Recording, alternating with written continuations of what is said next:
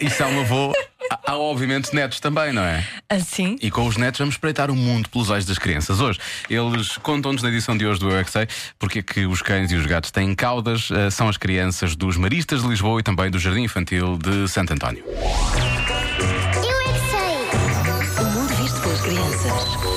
Os gatos e os cães são pequeninos e têm caudas. Por exemplo, as pernas é para andar. E a causa? É fazer xixi ao cocô, eu sei. Então porquê que os cães e os gatos têm uma cauda? É São animais. As pessoas também são animais. Não, não são. Porque não são iguais. Talvez porque a cauda cresceu e os outros animais cortaram a cauda. A cauda serve para quê? É para bequer. Para bater em quem?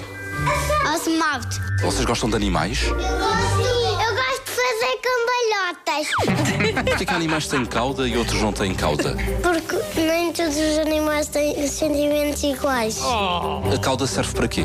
Alguns é para, para afastar os animais e outros para assustar os, os animais ferozes. O lobo não tem cauda. Não tem?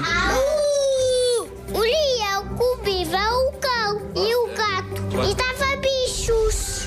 e, há, e há o gagão. O cão? O gagão? Não conheço esse animal. Eu também não sei. O gagão. O cagão é o meu animal preferido. Acho que ele queria dizer dragão. Eu né? sei. Mas ele é do Porto. É normal É que ele diga isso. Já se faz tarde na comercial com Diogo Beja e Joana Azevedo.